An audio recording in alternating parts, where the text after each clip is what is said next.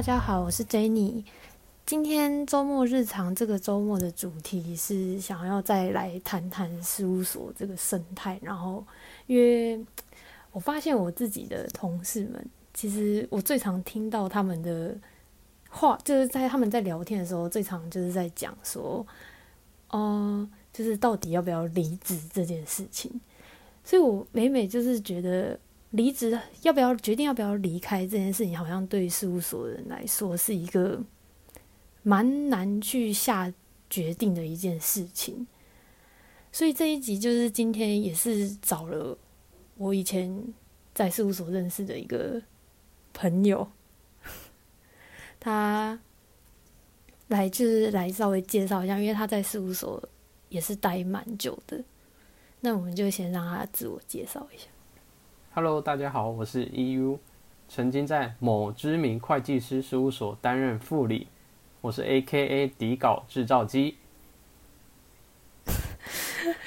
那可不可以请问一下 EU，AKA 底稿制造机，你离职的时候年资跟你大概负责的产业领域啊，可以稍微做一个简单的介绍吗？嗯，我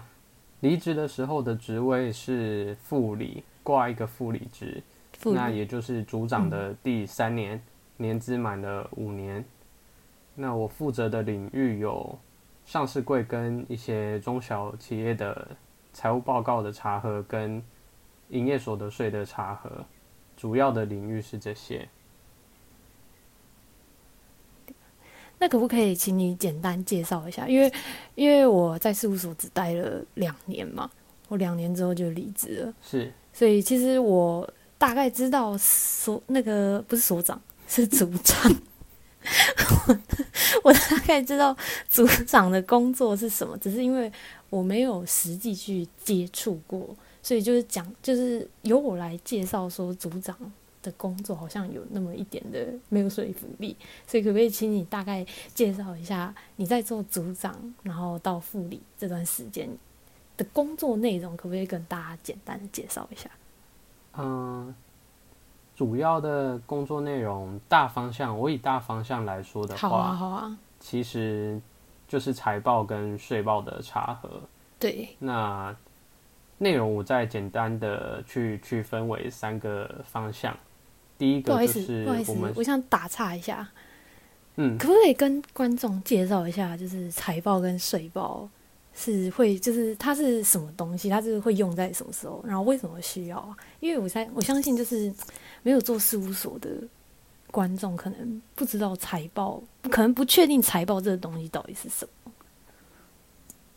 财报的话，它它主要是有一些像公开发行的公司，那它呃，应应证交所的规定，它可能在每一季或是每半年都必须要出具。一份经过事务所，嗯，经过会计师事务所查核过后的财务报告，然后公告给所有投资的大众去看、去参阅。那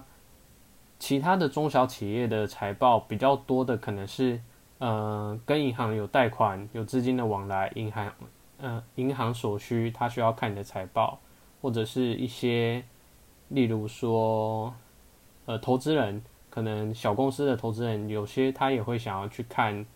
呃，我们公司的财务状况是怎么样，所以才会产生出财报这个东西。税报主要是每年五月的时候，公司都要报营所税，那这个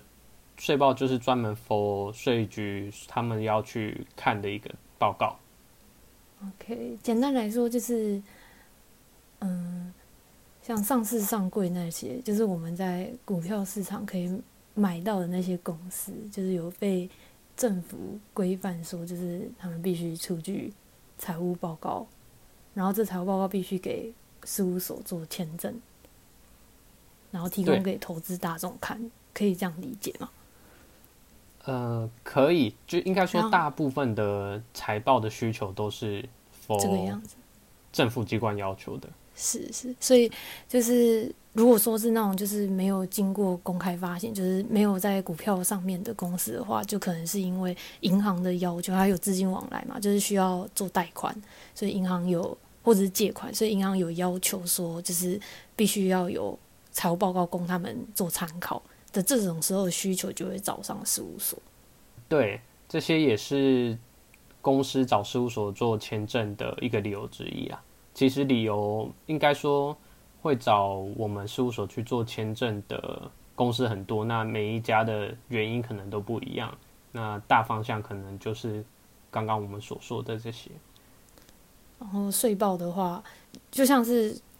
我们每一年都要五月都要缴个人综合所得税，然后企业就是要缴盈利事业所得税。呃，对的时候就会有，就是国税局有要求，就是或者是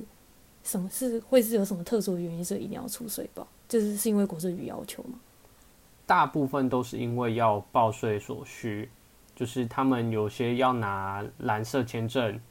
就是会计师所签证过的税报，那这时候就会找我们来做营所税的查核签证。了解，那那刚才好像还没有介绍完啊，对，就是可不可以就是再对再请你继续就是做下面的介绍？好，就是嗯，查核我简单来说就是分为三个方向，那第一个就是我们年度开始时的案件的规划。也就是年度循环开始时，我们其实就要规划整年度的查核方式，还要去评估就是每一个案件的风险跟人力工作上的安排，以及我们查核时间的规划等等。那规划完之后，下一步就可以准备开始查核了。那通常我们的一个我们所说的一个 team 一个小 team，可能都是组长我带着。两三个小朋友一起去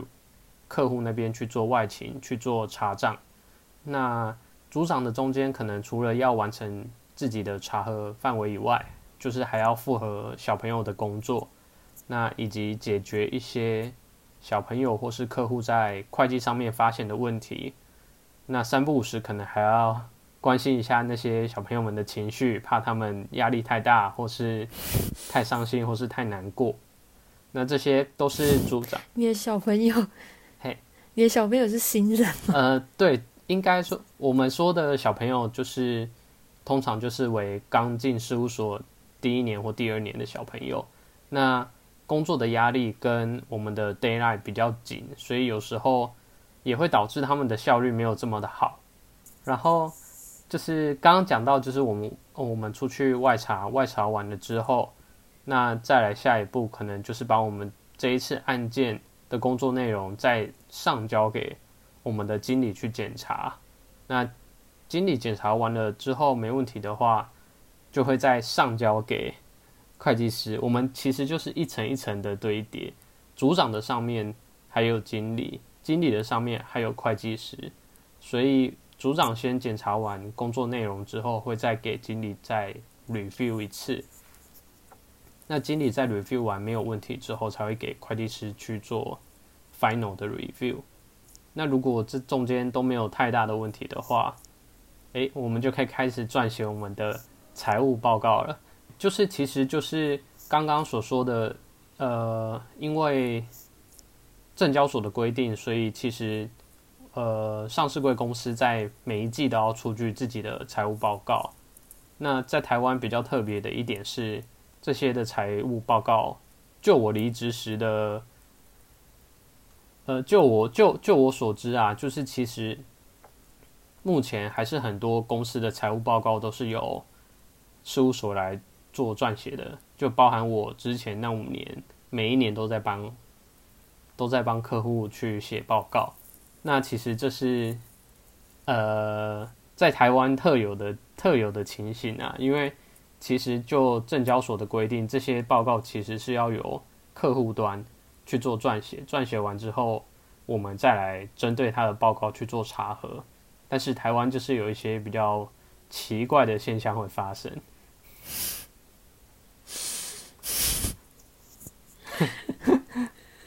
那在撰写完报告之后，最后的。第三个方向就是收尾啦，就是我们所说的完成阶段。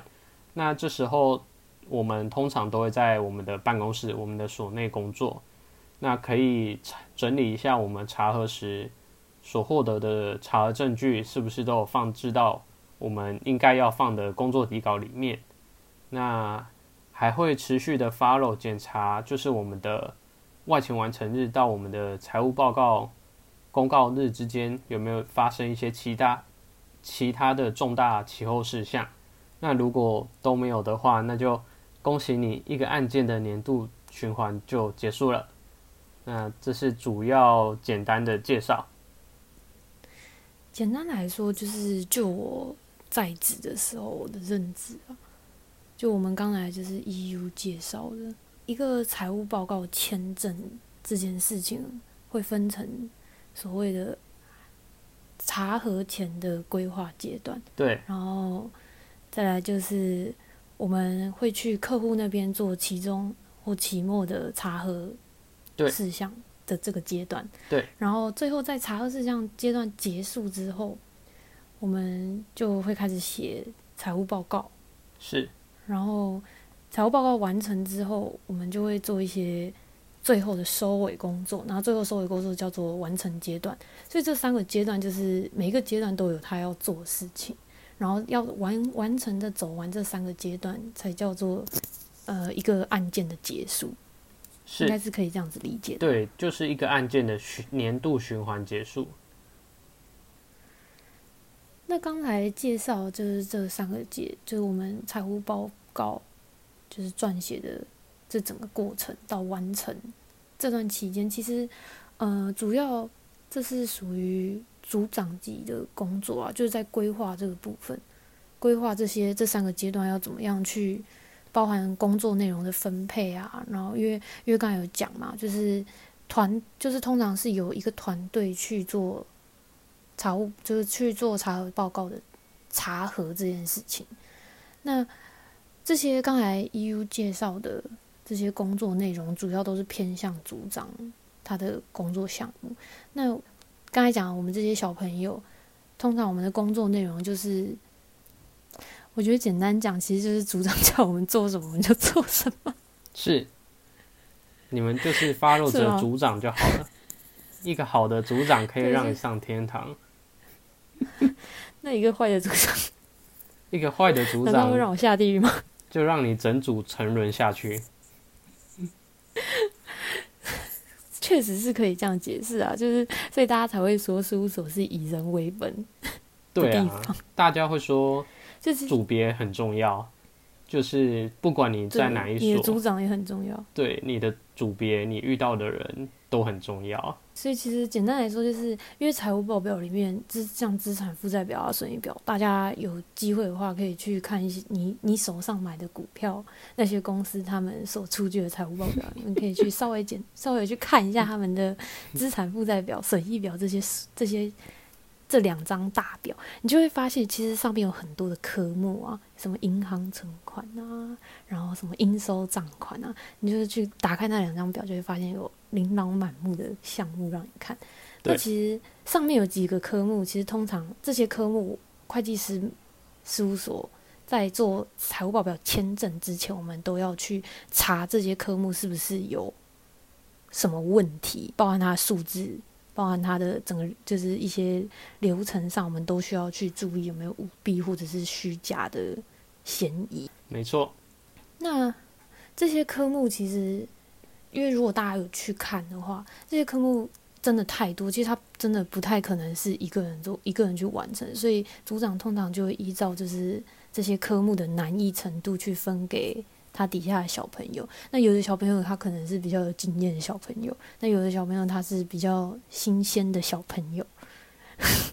他们就会依照这些年纪的不同啊、经验的不同去做工作上的分配。那所以到从案件的规划，整个案件规划到从整个案件的规划到工作分配啊，到跟客户联系、担任客户的窗口，其实这些工作大部分都会落在组长的身上啊。就是就我在事务所工作的时候的观察是这个样子。对，其实组长他就是一个举足轻重的一个角色，他其实介于经理跟我们的 staff 之间，他也是一个媒介，就是经理其实是小朋友嘛。呃，对，就是经理发现问题有事的话，就会先联络组长。那小朋友 staff 如果有问题的话，也会先联络组长。诶，那组长就是在中间的这个媒介，就非常的重要。而且经理基本上一个案件的规划跟执行，很多时候都会下放给组长去处理。其实我还是得说啊，就是每一个每一个组别，其实呃工作上分配项目可能会有些微的不同啦。就是也不是每一个每一个所每一个组都是这样做工作分配，我们只是就我们的工作的经验去做解释而已。但是并不代表就是三年级一一年级二年级做的工作就一定是这个样子，还是要看你们那个组，就是当你进去的时候，你们那个组上的整个习惯跟风气。因为其实我也是有听过说，就是。呃，组长是做 review 的工作。那其实刚才那些分配或者是财务报表撰写，是有二年就是是有小朋友比较资深的小朋友去做的，就也是有听过。所以，呃，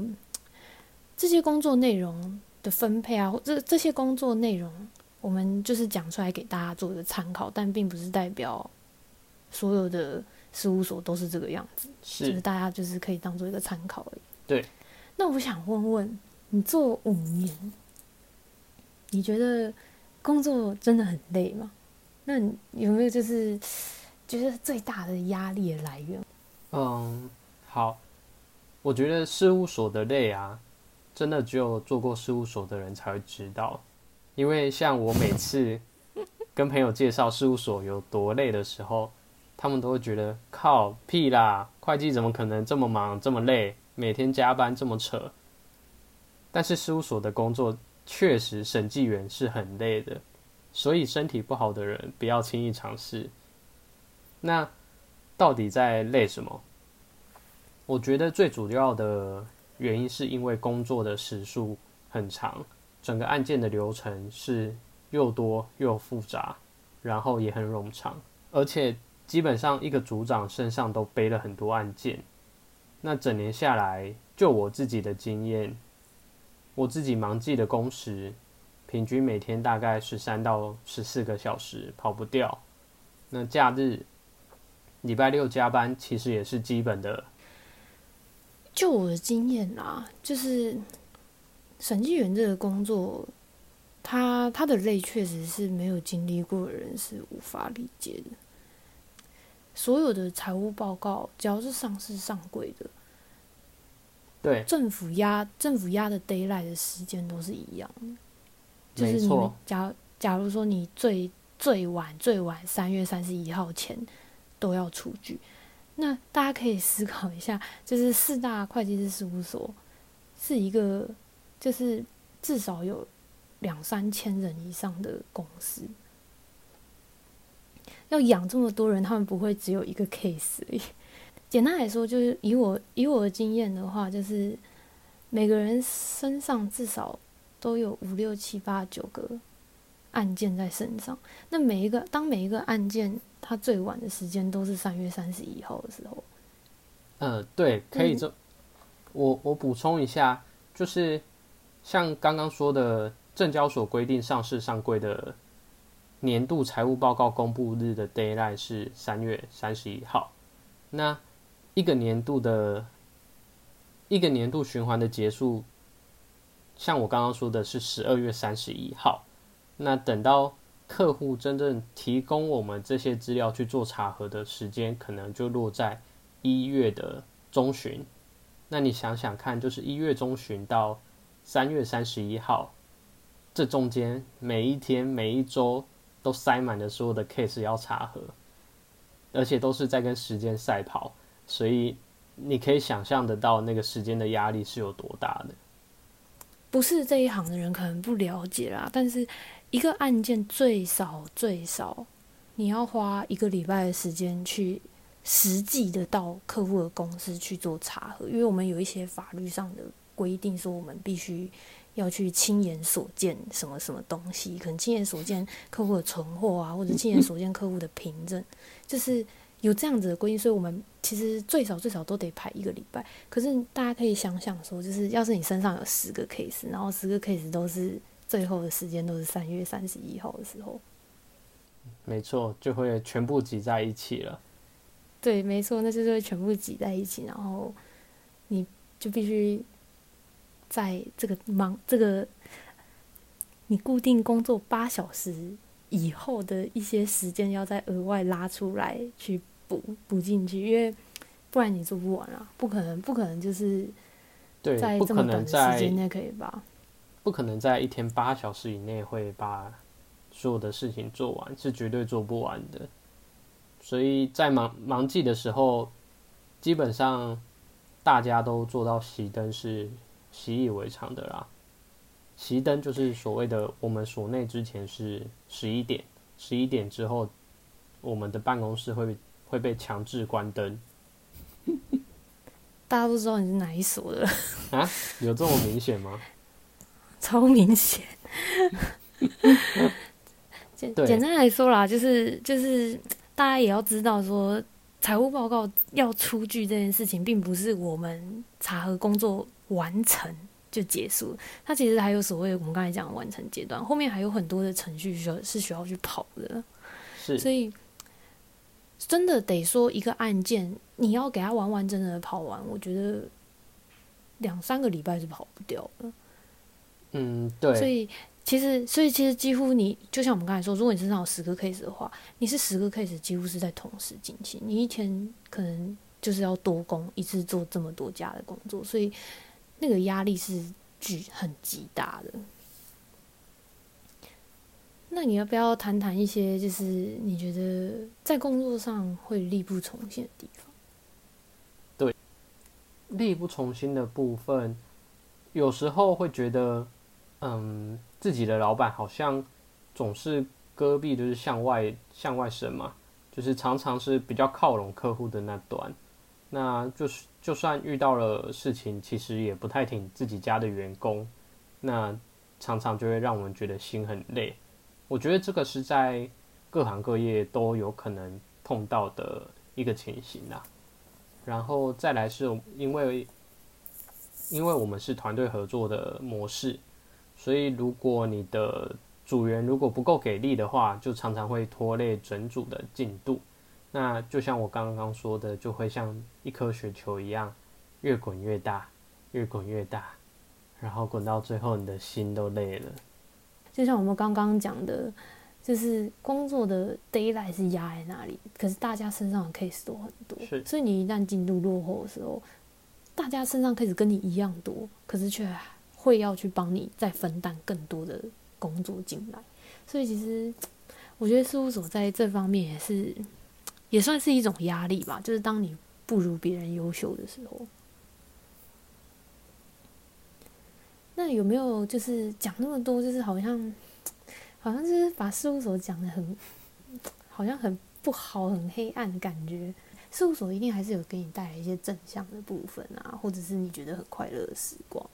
不然你也不会待五年了。一定是当初就是有一些好的，也有一些坏的，才会就是让你又决定留下来。就是好的部分可能就让你决定留下来了。正向的部分，我觉得，其实，在会计师事务所里面，确实可以学到很多会计上的专业知识，以及就是学习到时间管理，不是时间管理大师，是时间管理。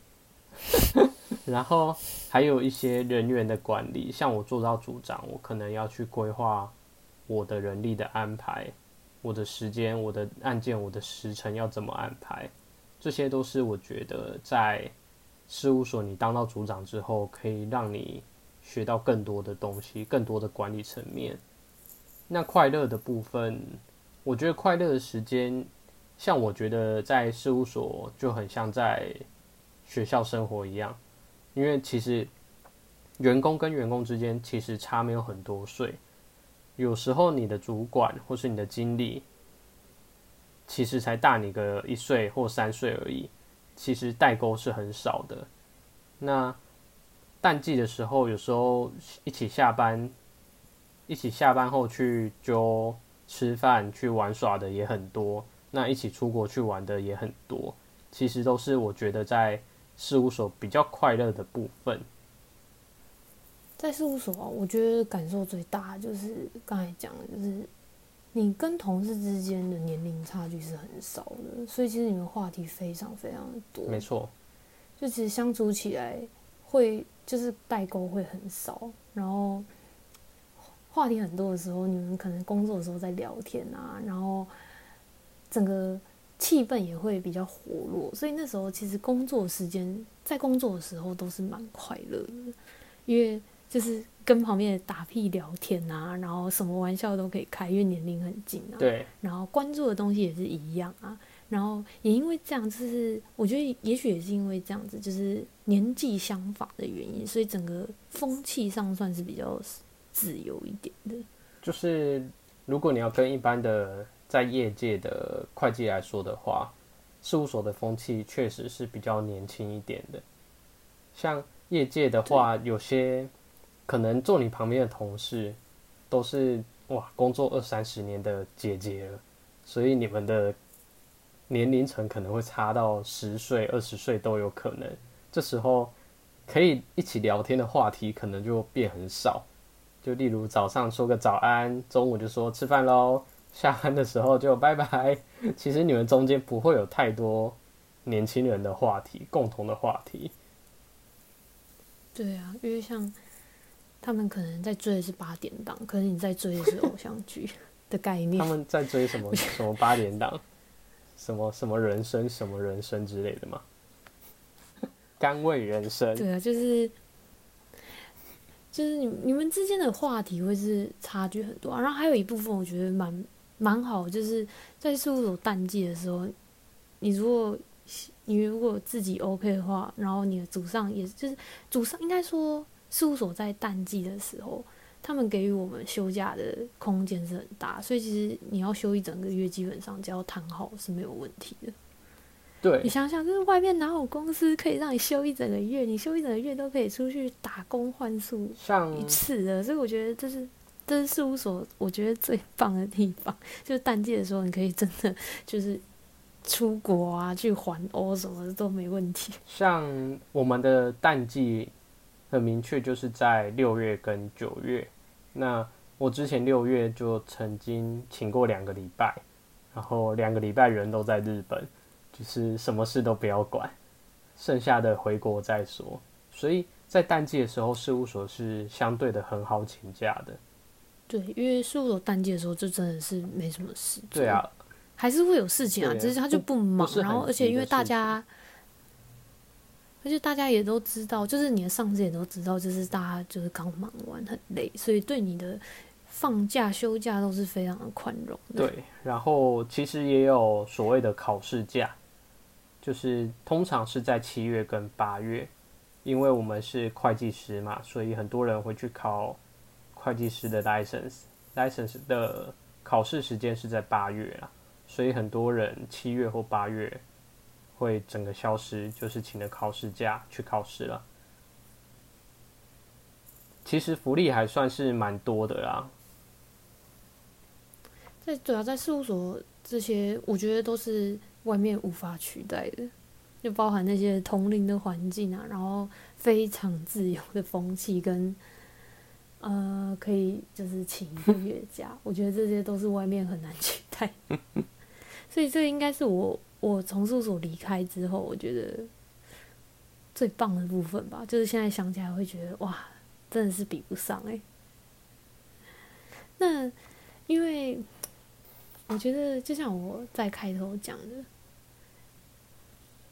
对于审计员来说，要下定决心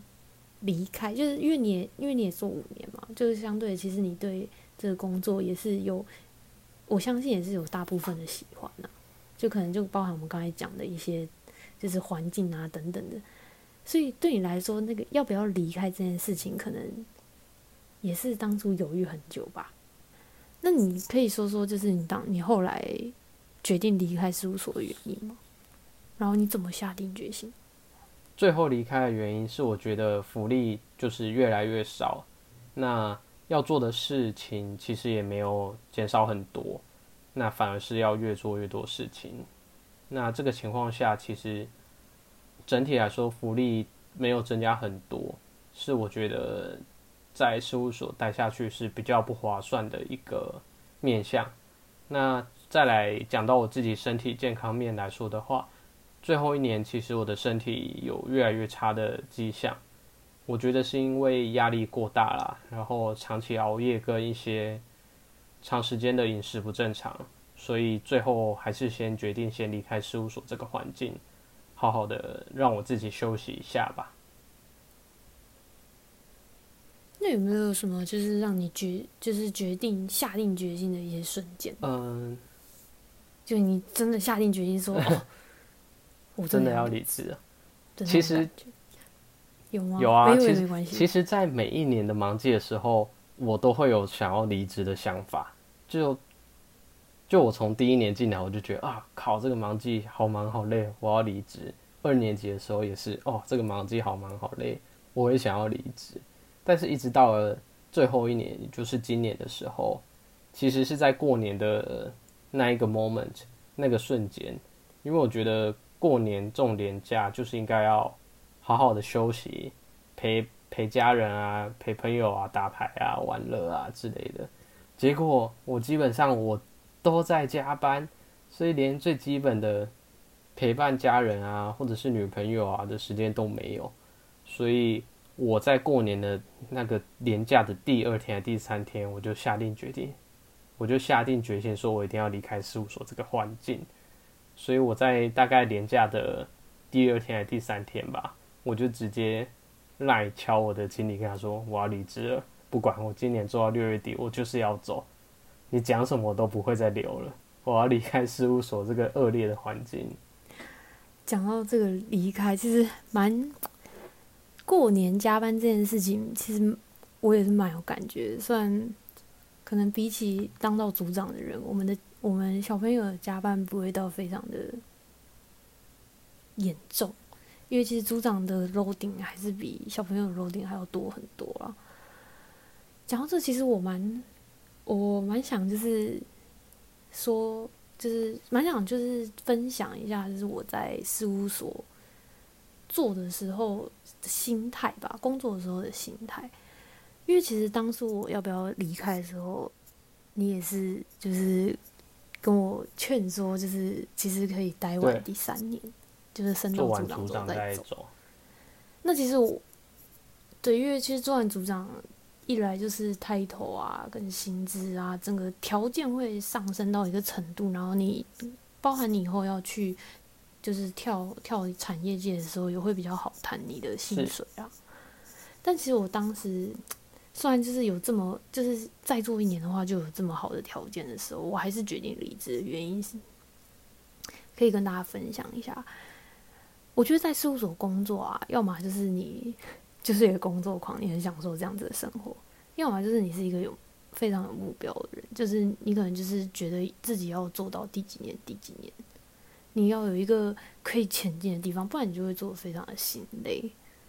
那当然，我一开始进来的时候，我相信每一个小朋友进来的时候都会喊说：“我要做三年，我要做五年，我要当到什么，我要当到什么。”然后我相信每一个进来十个有八个都会这样喊啊，就说自己要待三五年。我我也是其中那，我也是那八个。你知道我一开始进来的时候，我喊的我要当几年吗？我要当到合伙人。我有一个很宏大的目标，很宏大的梦想。真对，但是我觉得这很棒，因为其实这你有一个，当你有一个目标的时候，你再累的时候，你只要想起你有这个目标，你就会觉得再苦也要撑下去。但我最后决定要离职的原因，是因为我即便有自己的目，我即便有就是做三到五年的目标，我有我知道我自己的底线在哪里。就我当时可能进事务所的时候我，底线可能就是第一个就是。加班费可能至少要报到多少？然后第二个就是可能应该有第二个吗？就是可能跟我也有点忘记，就是跟自己的团队里面的一些相处吧。所以就是当有达到这两个这两个条件有达到任何一项的话，我就会觉得那就不必要再留在这里。就是我觉得大家做这个行业，因为这个行业非常的辛苦，你一定要目标，你要有一个明确的目标，然后你也要有一个不要委屈自己的底线呐。因为像我们当然就是工，我最后离开离职的原因也是因为那个工时的问题，就是加班费可能加班的时数可能太高，但是。跟组上讨论之后，组上可能就是会被砍啊。你有其实就是砍你的加班费嘛？他觉得你报太多嘛？哦，又又 讲这么直白，这不是这不是大家讲这么直白，就是讲这么直白，就是砍加班费这个原因，就是可能他觉得你没有你做了太多不必要的，类似这样，所以。他可能砍到了我一个，就是当初心里话的一个踩到你的底线了。那我觉得就是，就不要委屈自己。你当初心中所想的是这样子，那一旦碰到，那那就不用想了。我就就决定要离职。所以我觉得没有什么想法的朋，就是就是小朋友，或者是不管是你是小朋友，还是你是组长，还是你是什么层层级，你在心里都可以给自己设一个。你绝对不可以委屈的事情，跟你一个目标，这样我觉得对于我当时度过一二年级是有很大的帮助。因为其实一二年级组长有组长的压力，但是一二年级也有一二年级的压力。我觉得在事务所特别就是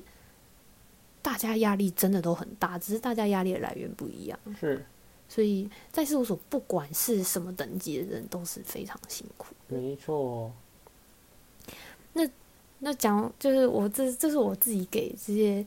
小心肝的建议。那你有没有什么要给？有没有也有什么要给他们的建议？或者是我也想听听看，说你有没有怀念的地方？怀念的，你说在事务所怀念的部分吗？就是我觉得跟同事他们一起下班后的娱乐啊。或是在上班期间一起打屁啊、聊天，一起在小小的茶账室里面同甘共苦的时候，我觉得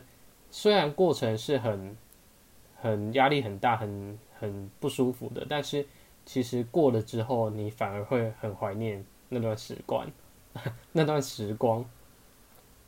就像我觉得就很像呃男生在当兵的这段过程，虽然过程是很。很辛苦、很无聊的，但是等你退伍之后，好像常常拿来说嘴的也是那段时光，那个就是怀念的部分啊。像像我还有，其实我们之前疫情前也很常到不同的国外啊，不同城市去出差。对，那我之前出差的时候也去西安看了兵马俑啊，以及西安事变的一些遗址啊。还有在成都啊，成都的路边跟着当地的成都伙伴们一起吃他们的当地美食——兔头，兔子的头，在路边这样啃兔头。其实到现在两三年过去了，我到现在还是蛮怀念那一段时光的。我第一次去中国的时候，也是因为出差，然后我我真的也是现在想起来最怀念就是出差跟自己的。同伴就是查查完回去饭店的时候，就大家一人买个两三瓶酒，然后就聚在一起喝，然后聊天，然后对一起一起一起 一起抱怨各种，我觉得很怀念。对啊，因为我觉得到了一个陌生的，我觉得出差啊，就是到了一个陌生的环境。跟你最熟识的可能就是你那一组的团员，所以我觉得那种一起同同甘共呃一起什么 一起同甘共苦的生活最容易让别人觉得很怀念吧。那你最后有没有什么想要跟观众或者是新又更新的小朋友们讲的啊之类的？小心肝们哦，小心肝们的建议。建议的话，我觉得第一个是，呃第二外语吧。第二外语真的要在进事务所前就好好准备，准备好，因为进来之后或多或少都会遇到一些非中文系的子公司啊，或者是你会常常去 review 到一些英文的合约，那这时候第二外语其实就很重要了。那再来是我觉得，不管是你在学校的成绩有多么优异，或者是你在前一份工作的经历有多么的辉煌，我觉得进来事务所之后，大家就是放下身段，就是彼此学习啊。你可以不认同就是组长或是你的经理的待人的方式，或者是工作的方式，但是我觉得就是千万不要把你的人际关系给打坏掉啊，因为这些人未来有可能都是你的宝贵的资源。那再来就是。有空的时候就要好好的休息吧，就是不管你的兴趣是在家耍废啊，或是你要喜欢去外出旅游，你其实都要找到你一个可以自己放松以及抒发压力的一个方式啊。这个我觉得是不限于在事务所啊，就是你任何工作都一样。讲第二点，事务所是以人为高度为，呃，事务所是以高度以人为中心的地方。就是在在事务所，我觉得任何事情都没有比关系、人际关系还要来重要。对，因为我们都是团队合作的模式，就是尽量不要把你的人际关系给打坏掉啊。算是给还在事务所的朋友，或者是刚定居的新鲜人一个小小的建议啦。那其实今天也差不多到了节目的尾声。很谢谢 EU 今天来当我的嘉宾，跟我们分享他在事务所五年的工作历程啊，以及整个心境上的变化，或者是说他对一个新鲜人的一个小建议。那这就是我们这个周末主题，那我们就下次见喽，拜拜，拜拜。